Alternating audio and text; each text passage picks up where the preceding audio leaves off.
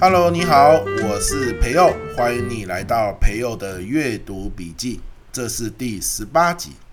每一集我会用五分钟左右的时间和你分享一本书的一个重点，让你轻松学习，持续进步。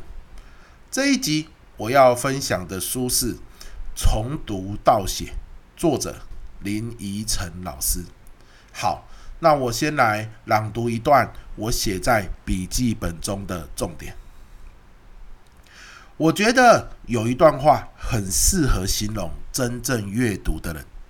这段话是这样说的：有一群人上了天堂，上帝看见他们手中都拿着一本书，转而面露羡慕的脸色。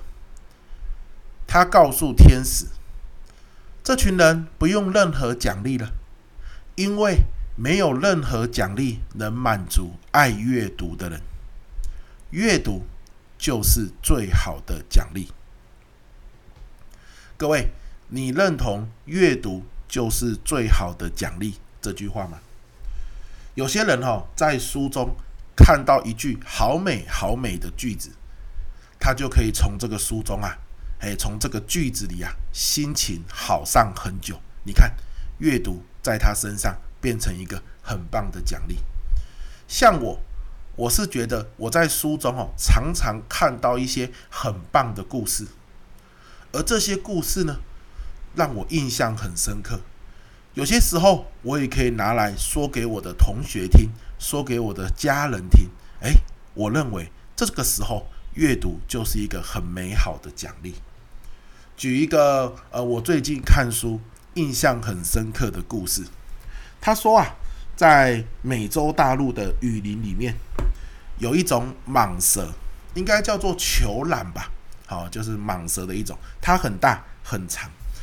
那它怎么样可以去猎食呢？因为它很大只嘛，可是它速度没有很快。这个蟒蛇啊，它会爬爬爬爬爬。爬到了一些大型哺乳动物，像是鹿啊，或者是啊野猪啊，好等等的好动物，平常去喝水的河岸边，好，那就自己把自己哈身体垂挂在树上。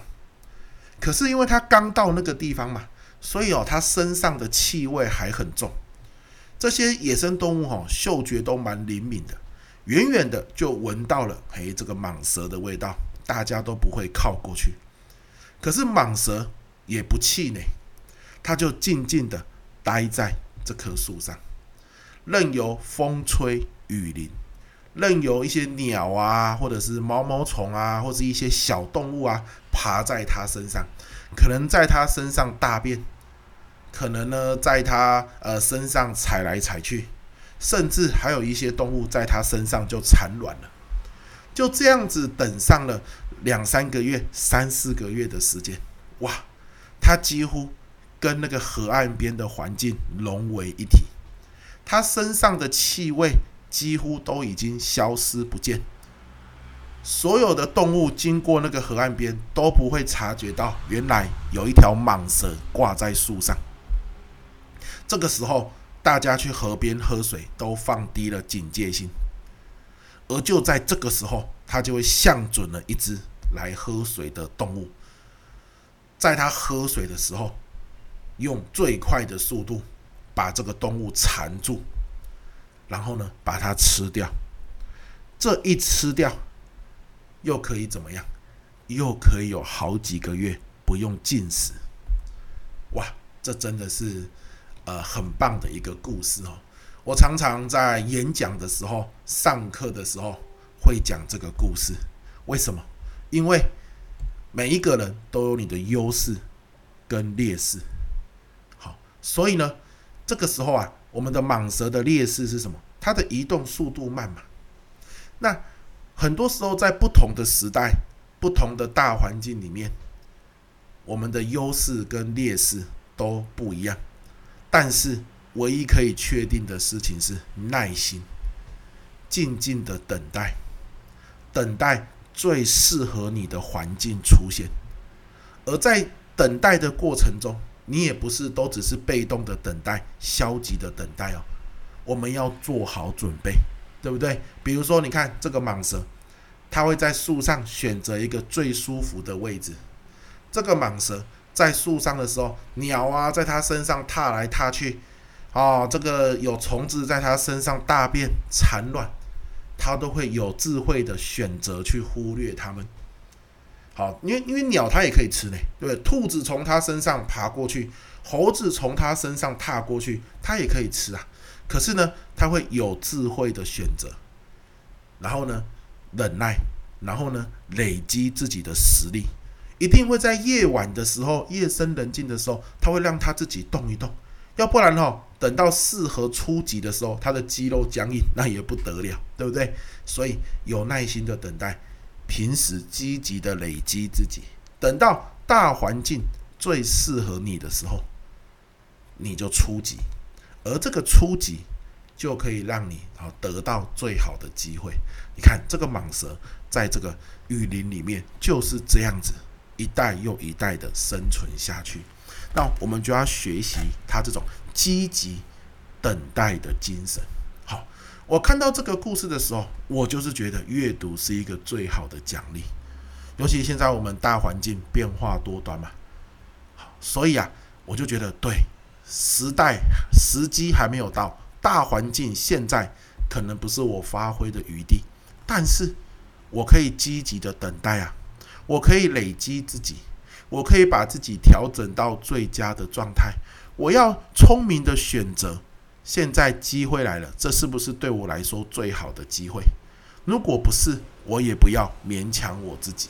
好，我也把这样的概念好跟同学们分享。你看，去柬埔寨就不是一个好机会。柬埔寨对于蟒蛇来说，可能就是猴子或者是小鸟在它身上跳舞而已。那你最好的机会是什么？诶，这就要靠你平时智慧的累积。好，平时。好，对于机会的眼光精不精准？好，那这个呢，就需要日积月累的磨练。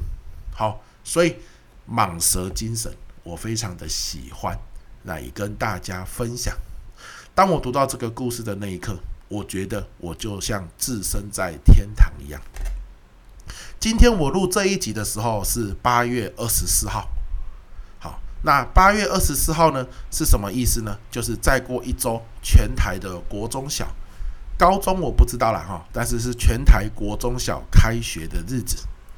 好，那大很多老师、很多家长应该在这一周会非常的忙碌，尤其是老师啊，又要教师研习，又要整理教室，又要准备教材，甚至有些老师已经开始在联络学生的家长和学生。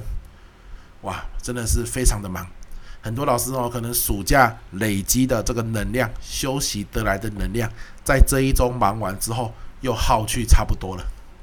这个时候啊，我真的很建议，越忙的时候，越要选一本自己喜欢的书，哪怕每天静下心来读个十分钟、十五分钟，都会让你有一种置身在天堂的享受。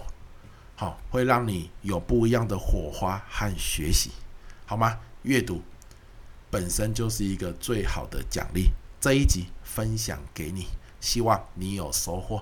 我们下一集见喽，拜拜。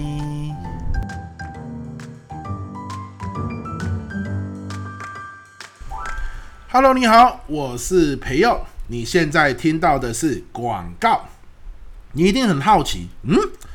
你这频道不是才刚开没多久，怎么就已经有厂商给你下广告了？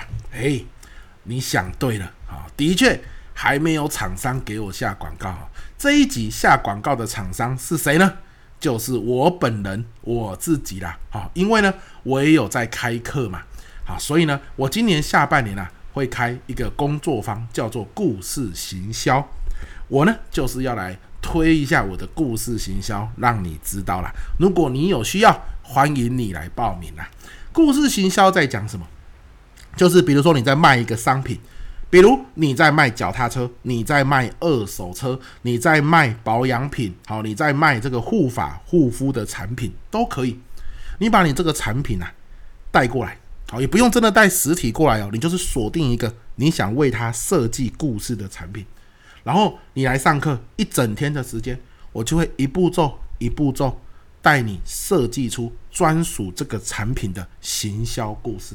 那这个产品的行销故事，你设计得出来以后，你想行销其他产品，为其他产品设计故事，你也可以设计得出来。好，所以啊，这个我们故事行销啊，我没有打算哦，要挖掘你的人生故事啊，这个太感性了，我也做不来。我也没打算哦，要你设计媲美好莱坞的精彩故事，这个太厉害了，我也搞不定。我们做的是什么？你有一个产品，或者是你有一个想法，你带过来这个产品，你想要让很多人买单，你的这个想法，你想要让很多人买单，那就需要为他设计一个故事。故事讲完，人们会对你的产品或对你的想法印象深刻，愿意买单，那这个故事就成功了。好，我专门在设计这样的故事，那我教你怎么设计。好，我这个故事行销啊。在很多的企业都有上相关的课程啊，所以很多的企业早就有采购我这个故事行销课。那为什么现在有这个机会哦，出来公开班分享呢？主要原因就是因为呃，今年上半年我故事行销的内容有大幅度的调整。那大幅度的调整呢，我不好直接拿到企业去上课，风险太大了。所以我就在 Facebook 上面说：“哎呀，我这故事行销课，我想要来测试课程内容，有没有人愿意来当白老鼠给我测试一下？那因为是测试嘛，我只收三百块。好，一整天，哇！消息一出，马上就额满。那这群伙伴呢，上完课之后，不断的敲碗要我开第二期，因为他们的朋友、他们的同事，他想要推荐他们来上。他们上完之后，觉得太有用了。”好，他们就不断在分享心得啊，Facebook、IG 上面写心得啊，分享啊，导致很多人一直问我有没有要再开，有没有要再开。哇，我被问到，觉得说真的有那么多人需要哦。原来这堂课哈，不是只有在企业里面上而已，我原来也可以开成公开班，让大家来报名这样哈。所以呢，就在大家敲碗的情况下，我又定了两个时间了哈，跟你分享一下。台中在九月十七号。